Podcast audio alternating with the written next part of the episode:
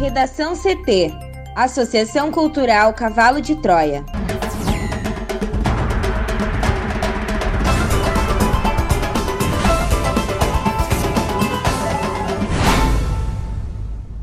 Agora, no Redação CT. População a partir dos 55 anos começa a ser vacinada em Porto Alegre nesta quinta-feira. Homicídios e latrocínios caem, mas feminicídios aumentam no Rio Grande do Sul em maio. Senado irá recorrer de decisão de Rosa Weber após a ausência de Wilson Lima na CPI. A CPI da Covid também aprova requerimentos para quebra de sigilos de Pazuello e Ernesto Araújo.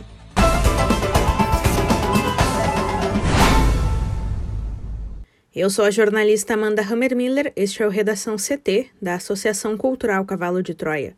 Chove em Porto Alegre, a temperatura é de 16 graus. Boa tarde. Chove em quase todo o Rio Grande do Sul nesta quinta-feira. O tempo fica firme apenas na campanha e na fronteira oeste. Na capital, a máxima é de 19 graus. A previsão do tempo completa daqui a pouco. População a partir dos 55 anos começa a ser vacinada em Porto Alegre nesta quinta-feira. Mais informações com a repórter Juliana Preto. E a Secretaria Municipal de Saúde ampliou nesta quinta-feira a vacinação contra a Covid-19 para a população a partir dos 55 anos sem comorbidades em Porto Alegre. As doses serão aplicadas em 34 unidades de saúde e três pontos de drive-thru, sendo os estacionamentos do Big Sertório, Big Barra Shopping Sul e da PUC. Os demais grupos que já estão incluídos na campanha, como os profissionais da educação infantil, fundamental, do ensino médio e profissionalizante das redes municipal, estadual e privada, também as pessoas com deficiência permanente e as com comorbidades seguem sendo vacinados. As gestantes e puérperas, que são as mulheres que deram à luz em até 45 dias, recebem exclusivamente a primeira dose da Pfizer em 12 unidades de saúde. Já para a segunda dose, a vacina de Oxford AstraZeneca estará disponível em 12 unidades de saúde. E a segunda dose da Pfizer será oferecida nos postos Panorama, Assis Brasil e Belém Novo. Novamente, não haverá aplicação nas farmácias. Conforme a secretaria manda um informativo divulgado pelo Ministério da Saúde, indica a possibilidade de entrega de novas doses da Coronavac na próxima semana. Mais informações dos endereços e horários nos locais de vacinação podem ser encontradas no portal da Secretaria Municipal de Saúde. Prefeitura de Porto Alegre suspende o contrato com a empresa de coleta de lixo. Thaís Uchoa. As ruas e avenidas de Porto Alegre voltaram a amanhecer com lixo acumulado nas calçadas. O volume é menor que o registrado ontem, mas ainda chama atenção. O serviço de coleta domiciliar foi interrompido pelos trabalhadores da empresa responsável pelo serviço em razão de questionamentos acerca da falta de férias e do não pagamento do benefício na última terça-feira. A chamada coleta automatizada dos containers não foi afetada e segue funcionando normalmente. Ontem, a decisão publicada em edição extra do Diário Oficial do município, a Prefeitura de Porto Alegre divulgou a suspensão cautelar do contrato com a BA Meio Ambiente, responsável pela coleta de lixo da cidade. Conforme a Procuradoria-Geral do município, o objetivo da suspensão é averiguar a situação contratual dos trabalhadores. Em nota, a Prefeitura afirma que não há débitos entre o DMLU e a empresa. O DMLU afirma ter recolhido 70% do lixo diário produzido nesta quarta-feira e o restante deve ser coletado nos próximos dias.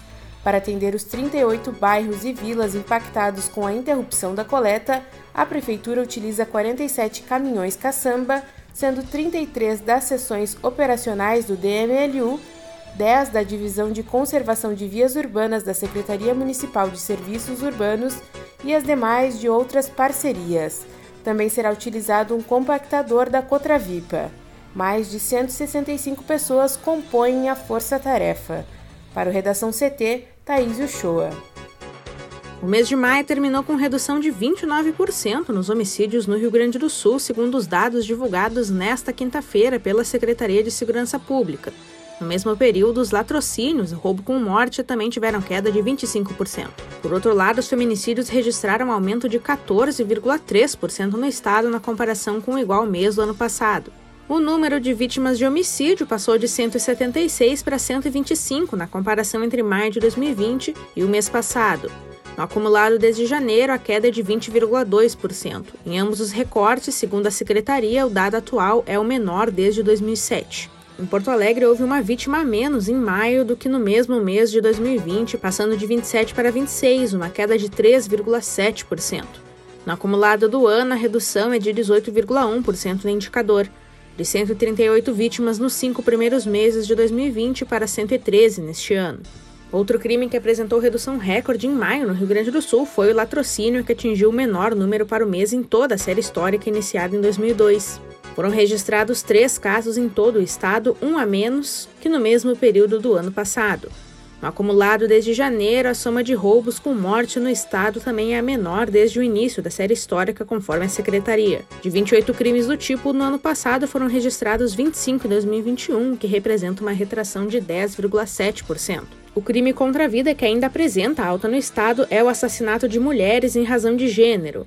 Maio terminou com oito feminicídios, um a mais que no mesmo mês do ano passado. No acumulado desde janeiro, contudo, o estado ainda mantém redução nesse tipo de crime com 42 casos, um a menos na comparação com o igual intervalo de 2020. O número de ocorrências de roubo de veículos, que em maio do ano passado foi de 719, caiu 47,1% para 380 registros no mesmo mês de 2021. É o menor total para o período em toda a série histórica iniciada em 2002 e apenas quatro casos a mais do que a marca mais baixa já verificada no intervalo de um mês desde o início da contabilização. Os ataques a banco tiveram redução de 37,5% em um ano. Em maio de 2020, foram oito ocorrências contra cinco no mês passado. Já os assaltos a usuários e profissionais do transporte coletivo diminuíram de 102 para 80 em igual período, uma queda de 21,6%.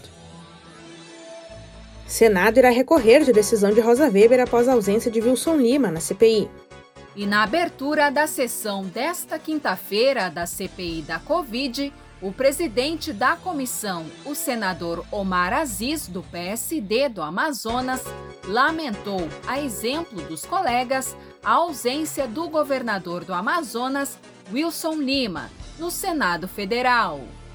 Aziz afirmou que a casa irá recorrer da decisão da ministra do STF, Rosa Weber, para que Lima venha depor na CPI.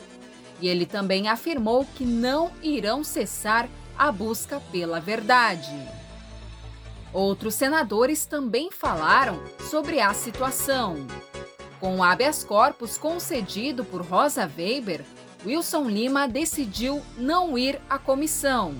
E se ele decidisse aparecer no Senado, ele poderia ficar calado.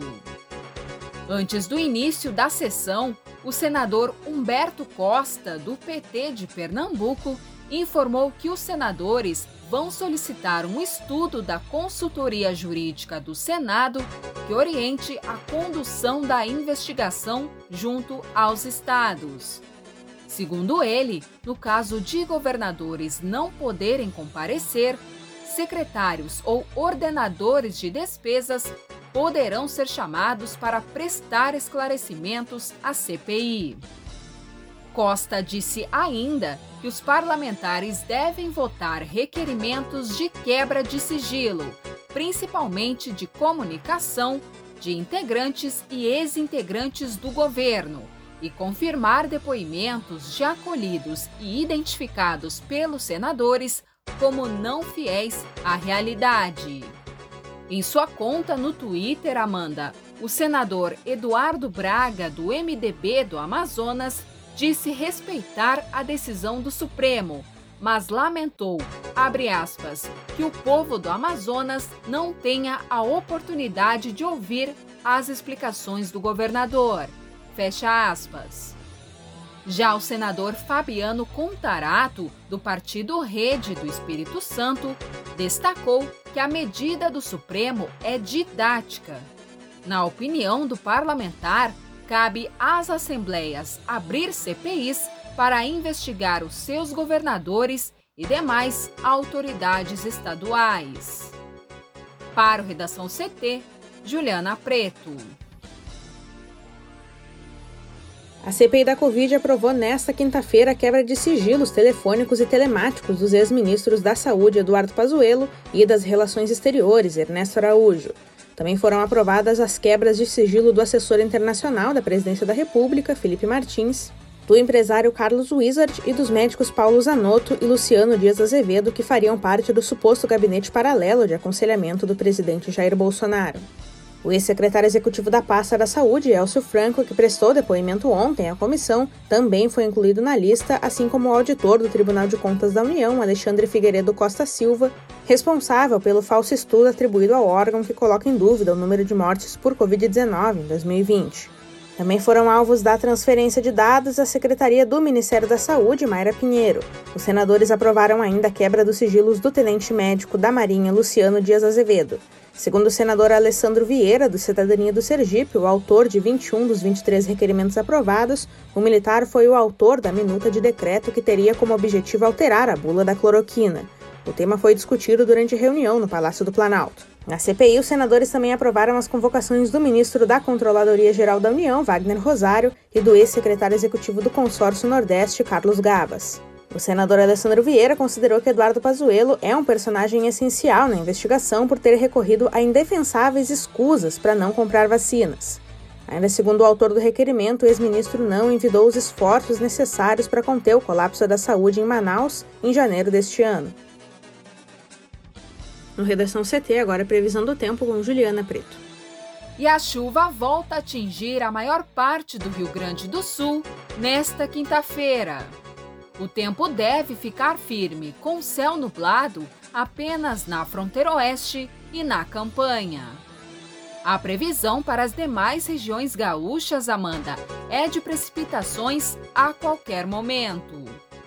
De acordo com a SOMAR Meteorologia, o maior acumulado do RS será registrado em Morrinhos do Sul, no litoral norte, com 32 milímetros isso é 29,4% de todo o volume de chuva esperado para junho no município.